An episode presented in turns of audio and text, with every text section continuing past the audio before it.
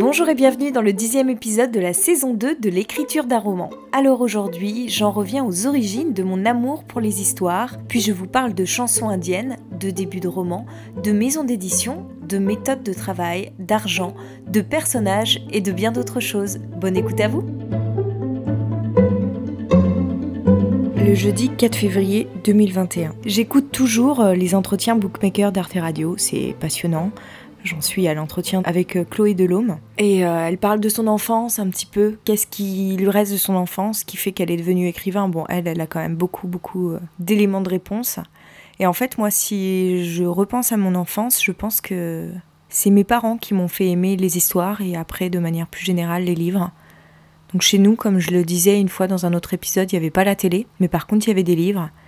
Et quand on était petit, tous les soirs, mais je crois sans exception, hein, mes parents nous racontaient une histoire. Donc souvent c'était des histoires euh, tirées de contes.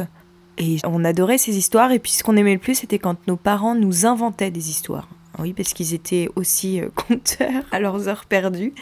Ce n'était absolument pas leur travail, évidemment, mais on aimait bien qu'ils nous inventent des histoires. Donc j'ai vraiment baigné toute mon enfance dans les histoires. Et après, je me suis mise à lire. On allait très souvent à la bibliothèque et on avait des livres tout le temps. Donc je pense que ce qui m'a fait aimer les histoires, euh, ce sont mes parents à la base.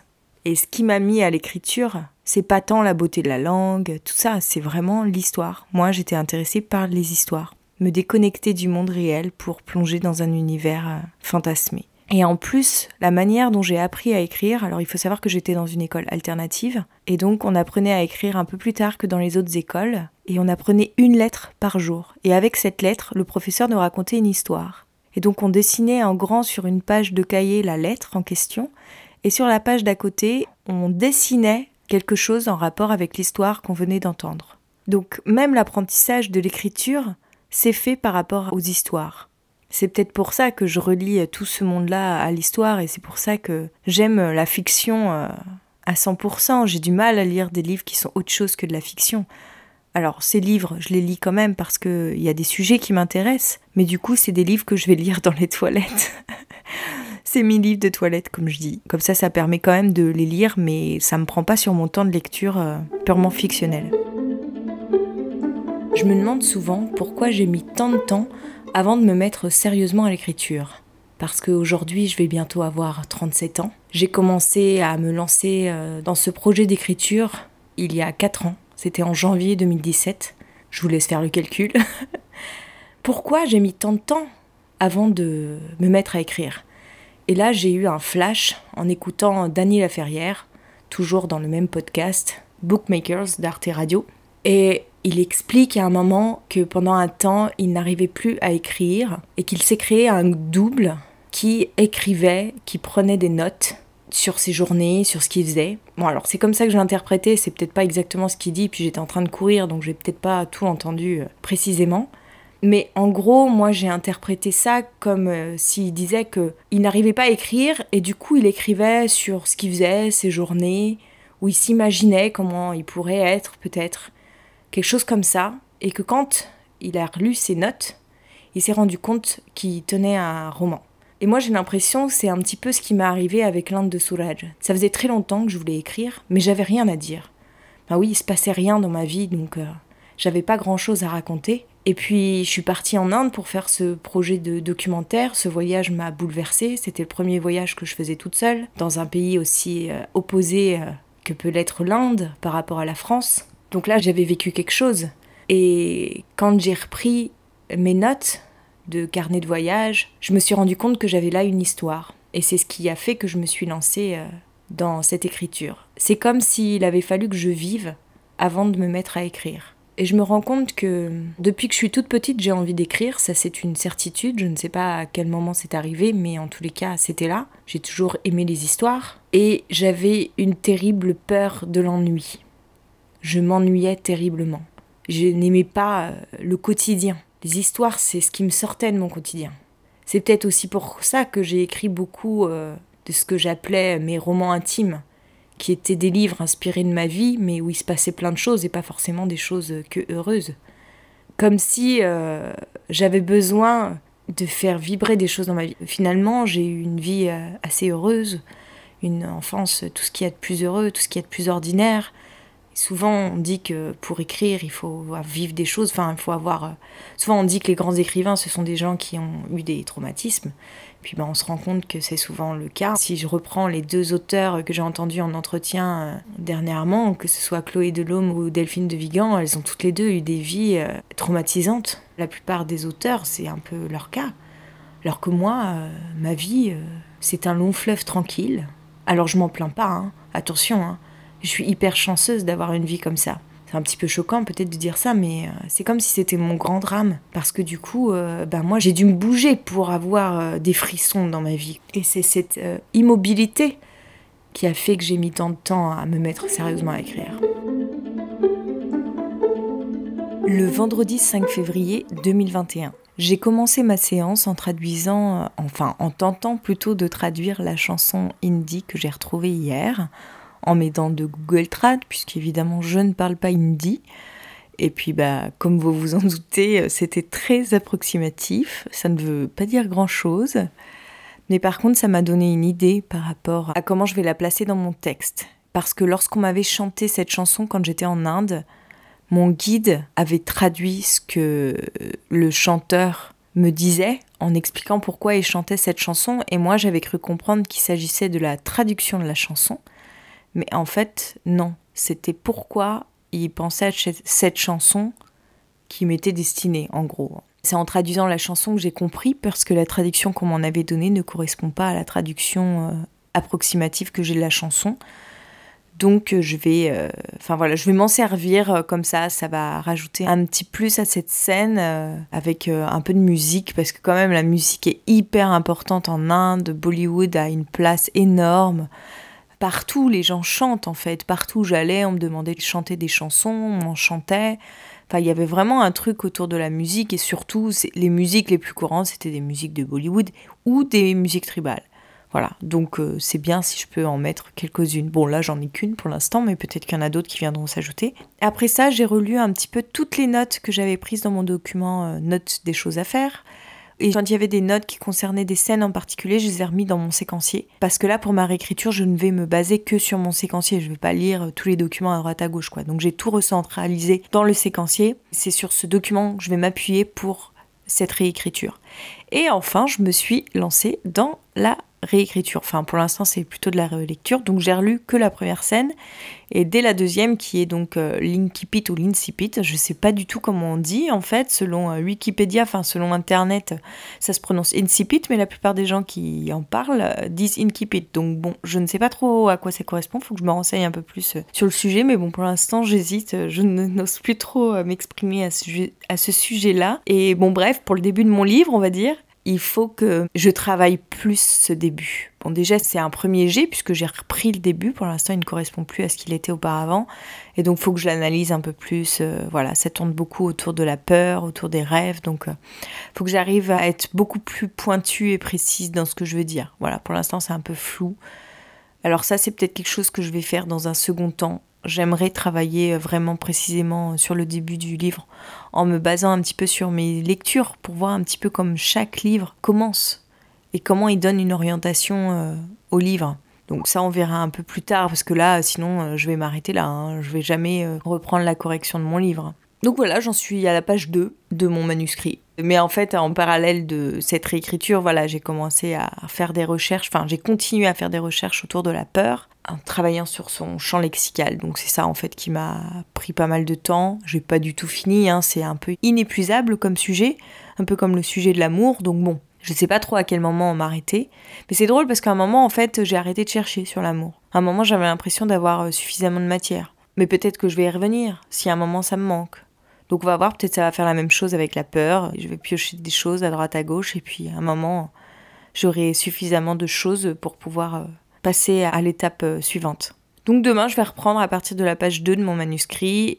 Je vais essayer de pas trop m'y attarder parce qu'en en fait là, j'avoue que j'ai envie de voir un petit peu euh, de travailler plutôt sur le gros œuvre, c'est-à-dire toutes les scènes que j'ai changées de place, de les faire bien s'enchaîner entre elles. Alors que là, travailler sur euh, le début de mon texte et vraiment la rentrer euh, dans la profondeur du texte, dans la précision des mots. Donc bon, peut-être que ça, ça sera dans une étape euh, suivante. Si je commence à faire ça, je vais jamais arriver au bout de mon texte.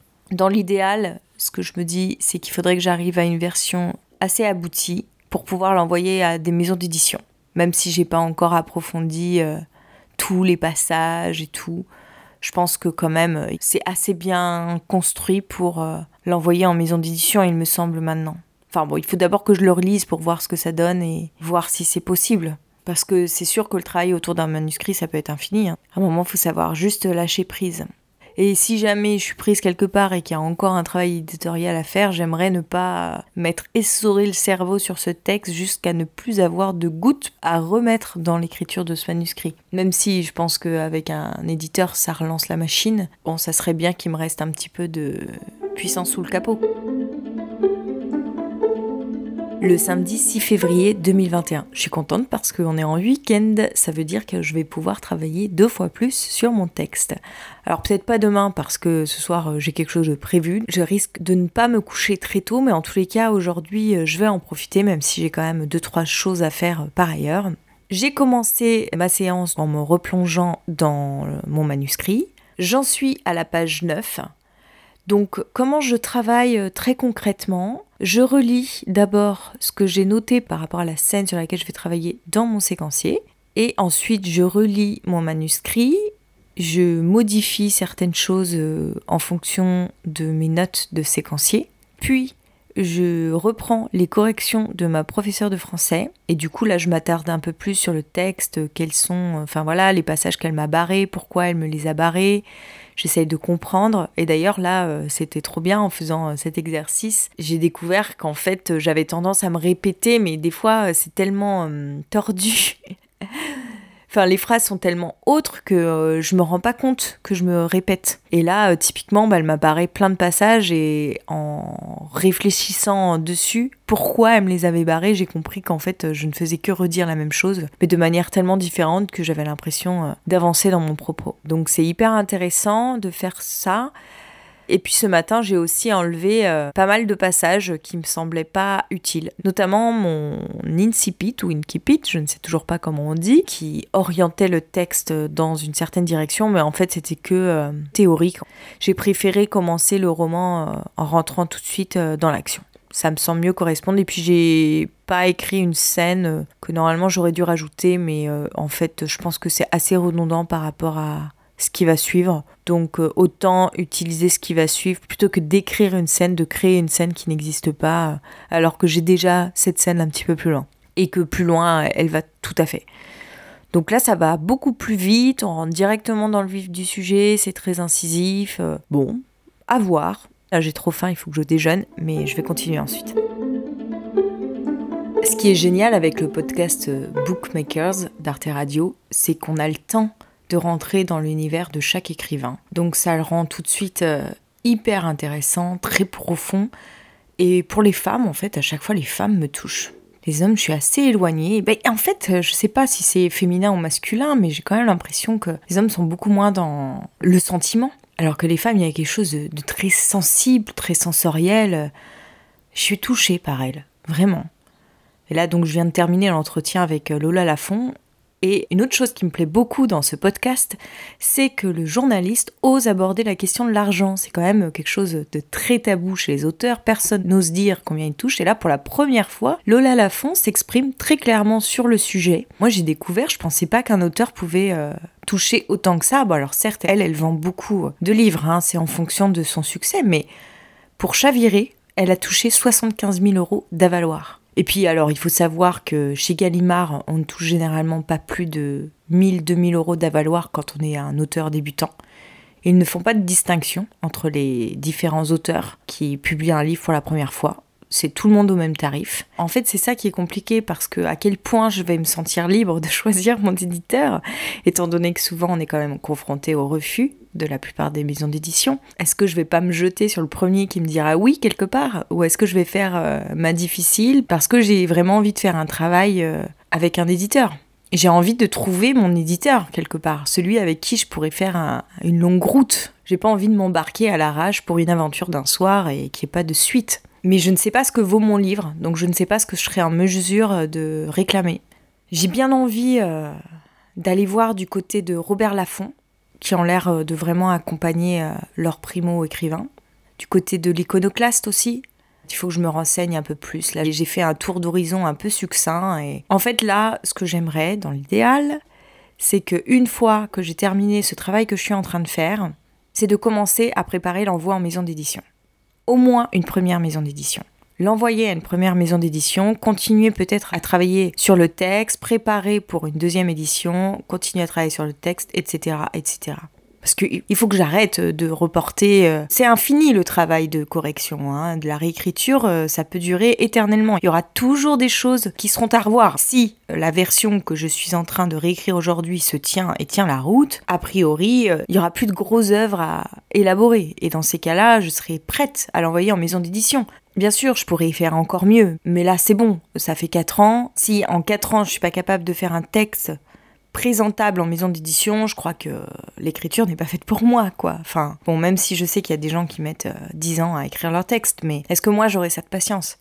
Je vois bien les, auteurs qui parlent, aucun ne met ce temps-là que moi je mets, quoi. Bon, alors je parle de 4 ans, bien sûr, c'est pas 4 ans en continu, mais c'est un an en continu. Un an, 150 heures par mois. Ça fait plus de 1000 heures de travail sur un roman. Enfin, j'ai pas l'impression qu'il y ait énormément d'auteurs qui s'acharnent autant sur un texte. Bon, euh, peut-être que je partais de très très loin, qu'il y avait du boulot avant d'arriver au point où j'en suis aujourd'hui, et que ça sera peut-être moins long pour la prochaine fois, mais à un moment, il faut aussi euh, essayer d'aller, euh, de l'emmener concrètement vers la publication. Ça peut traîner trop cette histoire, sinon. Bon, je vais m'arrêter là pour le moment, peut-être que je reviendrai plus tard dans la journée, mais là j'ai quelques petits trucs à faire, même si on est le week-end, j'ai quand même des impératifs. En tous les cas, je suis hyper contente de ma séance. J'ai l'impression d'avoir très bien travaillé, d'avoir bien avancé. J'en suis à la page 13 sur 218. Et oui, mon roman a encore diminué parce que j'ai enlevé euh, certains passages. Mais bon, je ne cherche pas à le rendre forcément plus court, mais par contre, si je peux être plus concise euh, dans la manière de dire les choses, c'est pas plus mal. Donc, si il est réduit en pages, ça veut dire que je m'oriente dans cette voie, donc c'est plutôt positif. Et donc là, je travaille sur trois euh, choses en parallèle.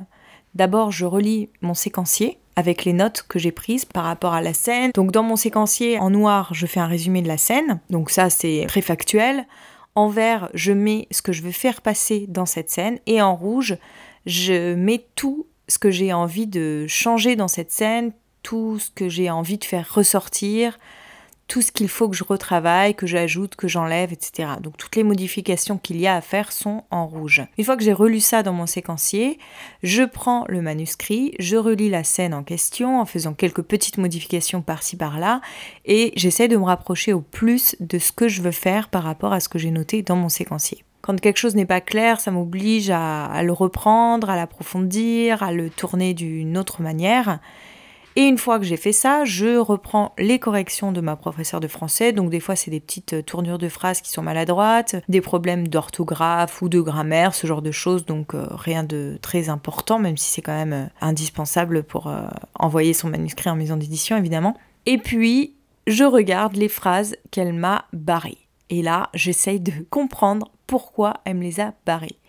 Je retravaille selon le même concept sur lequel j'avais déjà travaillé euh, précédemment, c'est-à-dire que dans un document à part, je colle ces passages et je pose la question pourquoi est-ce que vous avez barré ce passage?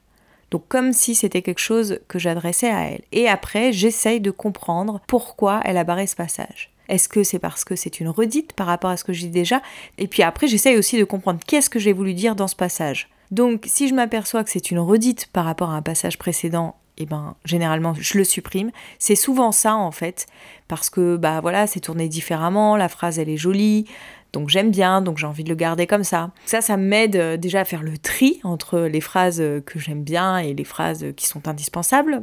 Et j'avance de cette manière. Alors, j'arrive pas forcément à trouver les raisons pour lesquelles elle m'a barré euh, tous les passages. Puis même, à un moment, elle me met un trait sur le bord du texte, dans la marge, et je sais pas ce que ça veut dire. Est-ce que ça veut dire, ah, c'est bien, on voit bien l'ambiance Est-ce que, ah, c'est en trop Est-ce que ça serait bien que ça soit synthétisé, raccourci? Bah, Ça, j'en ai pas la moindre idée, par exemple. Je sais pas ce que représente ce trait. Donc là, par contre, euh, quand je tombe sur des nœuds comme ça, je risque de lui envoyer un mail avec mes questions, pour le coup. Mais je vais pas le faire tout de suite, histoire d'un peu regrouper les questions que je peux avoir et s'il y en a de nouveau trop, ben pourquoi pas imaginer une nouvelle séance de travail avec elle. Après, à voir, parce que j'ai pas non plus envie de l'inonder de questions. Peut-être qu'elle, elle a aussi envie de passer à autre chose et qu'elle en a marre de travailler sur mon texte, je sais pas trop. Mais c'est vrai que je la prends un petit peu euh, comme euh, je pourrais euh, avoir besoin d'un éditeur. Donc j'essaye de faire ce travail que j'attends d'un éditeur avec elle. En fait, je me dis, en faisant tout ce travail que je fais au préalable, ça se trouve, quand je vais l'envoyer en maison d'édition, il n'y aura plus grand-chose à travailler. Hein. Peut-être. Mais bon, disons qu'au moins, j'aurais pas pris le risque d'être complètement refusée parce qu'il n'y avait rien à tirer de mon texte. Là, si les éditeurs trouvent qu'il n'y a rien à tirer de mon texte tel quel, soit c'est que la rencontre avec un éditeur ne s'est pas faite, soit c'est que ce texte ne vaut rien. J'ai du mal à me dire que j'ai passé 4 ans de ma vie sur un texte qui ne vaut rien, mais bon, on peut jamais euh, savoir. Euh, enfin voilà, des fois on est attaché à des choses qui n'ont aucune importance pour les autres.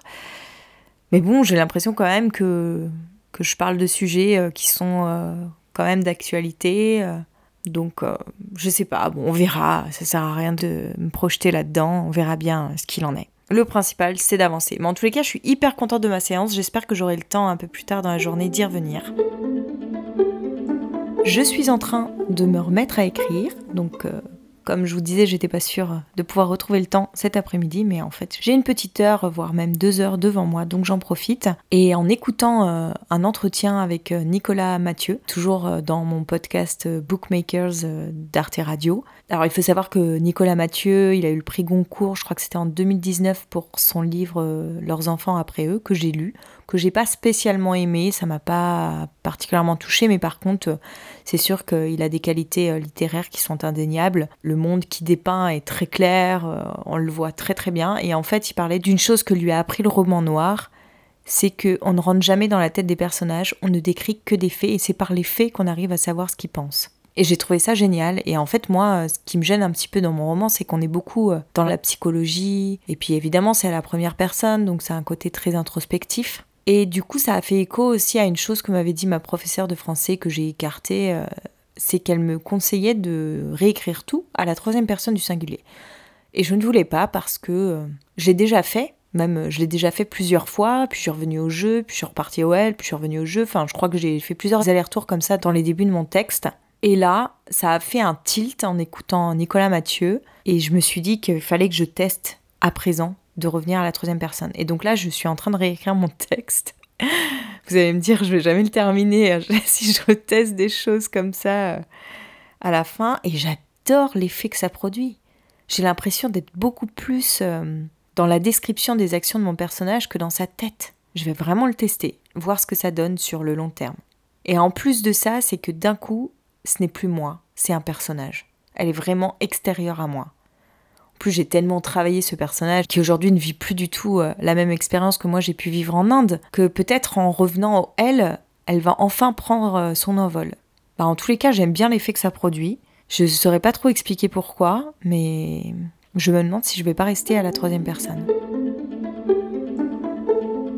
Le lundi 8 février 2021, j'aurais bien continué ma séance ce matin, j'étais bien concentrée, bien dedans. J'ai pas mal avancé, j'en suis à la page 16, alors que ce matin j'ai repris euh, le travail à partir de la page 11. Donc euh, voilà, j'ai avancé de 5 pages par rapport à ce que je fais en ce moment, c'est pas mal. Et euh, je me pose la question s'il ne faudrait pas que j'agrandisse à nouveau mon temps de travail autour de mon roman pour pouvoir avancer plus vite et me rapprocher de la fin euh, de manière un peu plus euh, rapide.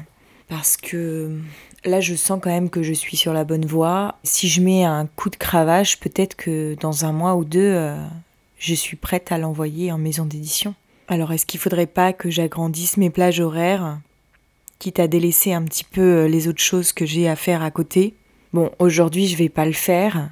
Je vais quand même essayer d'avancer sur les autres choses que je dois faire. Si je peux y revenir au cours de la journée, euh, j'essaierai euh, d'y retourner. Et puis je vais réfléchir euh, pour les jours suivants, comment je vais m'organiser, ou est-ce que je me réserve deux jours par semaine pour travailler plus longtemps sur mon texte?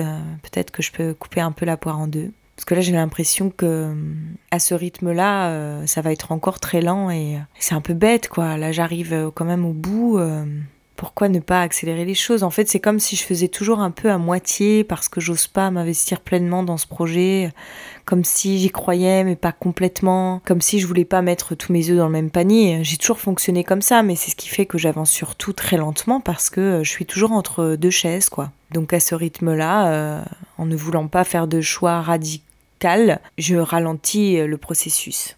Je ne sais pas si je vous ai déjà dit, mais ça y est, j'ai décidé euh, de réécrire mon texte à la troisième personne. J'aime bien l'effet que ça donne. J'ai l'impression que ça me permet beaucoup plus de liberté et que ça m'autorise moins à rentrer euh, dans les ressentis de mes personnages, du moins en les nommant. J'ai envie qu'on comprenne ce que mes personnages ressentent par rapport aux descriptions que je fais d'eux, pas par rapport au fait que je pointe du doigt euh, ce qu'ils ressentent. Je sais pas si vous voyez la différence, mais euh, et j'ai bien envie de participer euh, au concours mis en place par euh, Bookmakers. En fait, il s'agit d'envoyer 1000 euh, mots sur un personnage sans jamais le décrire.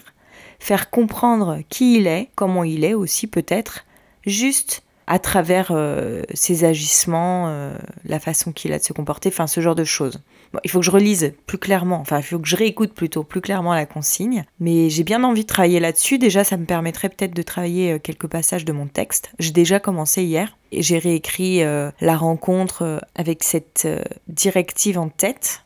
D'ailleurs, ça m'a permis de réintégrer des passages dans le corps de mon texte même. Et j'ai aussi commencé à réécrire une scène où mon personnage Olivia attend un train à la gare. Je vais voir euh, si j'arrive à développer ces deux passages euh, en répondant bien à la consigne. Et peut-être que ça va apporter euh, des choses, ça va approfondir mon texte. Donc c'est tout bénef pour moi, même si je ne suis pas lue après dans le podcast. J'ai fait le calcul, sachant que j'ai travaillé deux heures ce matin et qu'en deux heures j'ai travaillé sur cinq pages. Donc j'ai fait le calcul par rapport à tout ce qui me reste sur mon roman. Donc j'ai 218 pages pour mon texte. Comme j'ai travaillé déjà sur les 15 premières pages, on fait 218 moins 15, ça me fait 203 divisé par 5. Et ben, bah, si mon calcul est correct, parce que je ne suis pas une grande mathématicienne, il me reste en gros, en travaillant 2 heures par jour, 40 jours à ce rythme-là. Et donc euh, ces 40 jours, c'est euh, les 40 jours qui me permettraient de finir cette réécriture, cette énième réécriture sachant qu'après j'aurai peut-être des petites phrases, des petits passages à retoucher. Je ne sais pas encore si je referai lire la version finale à ma professeure de français parce que j'ai peur qu'elle trouve encore énormément de choses à retravailler et que ce retravail soit infini. Alors que là, euh, le but c'est quand même de l'envoyer aux maisons d'édition. C'est ce qu'il disait Nicolas Mathieu dans son entretien, c'est qu'il faut faire le deuil à un moment de la perfection, sinon on ne termine jamais rien les corrections euh, peuvent être euh, infinies. Et il expliquait d'ailleurs que lui, euh, il corrigeait énormément son texte. En fait, j'ai l'impression que je travaille un petit peu de la même manière que lui. C'est-à-dire qu'il écrit un premier jet un peu forcé et contraint en prenant une consigne élaborée par Stephen King dans son livre Écriture, mais apparemment qui viendrait de Jack London dans son livre Profession écrivain. Il écrit 1000 mots par jour et ainsi, il arrive à faire son premier jet. Et pour lui, le vrai travail d'écriture, en quelque sorte, il commence à partir du moment où il passe à la réécriture. Une fois qu'il a un premier jet, il va pouvoir travailler sur une base, c'est sa base de travail, et c'est ainsi qu'il va plonger en réécriture. Et en fait, moi, j'ai un petit peu fonctionné comme ça. Alors, je m'imposais pas un nombre de mots par jour parce que pour moi, l'écriture est assez facile. J'écris très vite quand je suis dans un élan euh, créatif, euh, rien ne peut m'arrêter. Je suis un peu un bulldozer euh, là-dessus. Bon, c'est pas très très bon hein, ce qui sort de tout ça, mais peu importe, au moins ça me donne une base de travail sur laquelle me baser euh, ensuite, donc c'est plutôt positif. Donc oui, pour en revenir à Nicolas Mathieu, il racontait une anecdote comme ça, il était en train de travailler sur euh, les corrections de son texte, sur la réécriture, euh, en reprenant chaque passage, etc. Un petit peu comme, enfin j'ai l'impression un petit peu comme moi je fais en ce moment, et qu'à un moment, son éditeur l'a arrêté en lui disant stop, là, les corrections que tu fais rendent ton texte moins bon. Du coup, bah, c'est comme ça qu'il est arrivé à une version finale. Et c'est vrai qu'à un moment, euh, c'est un peu le risque. Moi aussi, j'ai peur à un moment de rendre mon texte moins bon à force de travailler dessus. Et puis de continuer, de m'y acharner, et en fait, euh, qu'à la fin, ça ressemble plus à rien, quoi. Donc euh, là, j'ai peur d'arriver un peu à cette étape-là. Il faut plus que je traîne maintenant Il faut que je me contente de ce que j'ai fait et puis je ferai mieux la prochaine fois. Je pense que là déjà j'ai un bon euh, premier roman, euh, enfin en tous les cas correct, peut-être qu'il n'est pas encore euh, très bon, mais correct, qui est publiable. Donc voilà, il faut que je mène ça jusqu'au bout. Et tant pis s'il n'est pas parfait. De toute façon, aucun premier roman n'est parfait. Aucun livre même n'est parfait. Donc d'autant plus un premier roman. Il faut que j'arrête d'imaginer que je peux y mettre toutes mes compétences. Il y a énormément de choses sur lesquelles j'ai travaillé, sur lesquelles je n'avais jamais travaillé auparavant, ça c'est évident. J'ai appris beaucoup sur l'écriture de ce premier texte. Bah, c'est la première fois que je me lance sérieusement dans l'écriture, donc forcément euh, j'avais du boulot et c'est pas fini. Quand j'entends les auteurs qui parlent de leur euh, manuscrit, de leur façon d'écrire, euh, le processus d'écriture n'a pas fini d'être étudié, exploré. C'est ça qui est génial, ça peut nous tenir toute une vie, largement. On va s'arrêter là pour aujourd'hui. J'espère que l'épisode vous a plu. J'imagine que si vous êtes arrivé jusque-là, c'est sans doute que oui. Alors si c'est le cas, on se retrouve dès vendredi prochain. En attendant, n'hésitez pas à aller faire un tour sur ma chaîne YouTube Aurélia se raconte. Vous trouverez toutes les infos dans la description de l'épisode où vous trouverez quelques vidéos sur des conseils d'écriture ou de lecture. Merci encore pour votre écoute et si vous avez envie de m'encourager encore plus, vous pouvez me suivre ou m'envoyer vos petits messages sur mon compte Insta at Horner. Bon week-end à vous et à la semaine prochaine.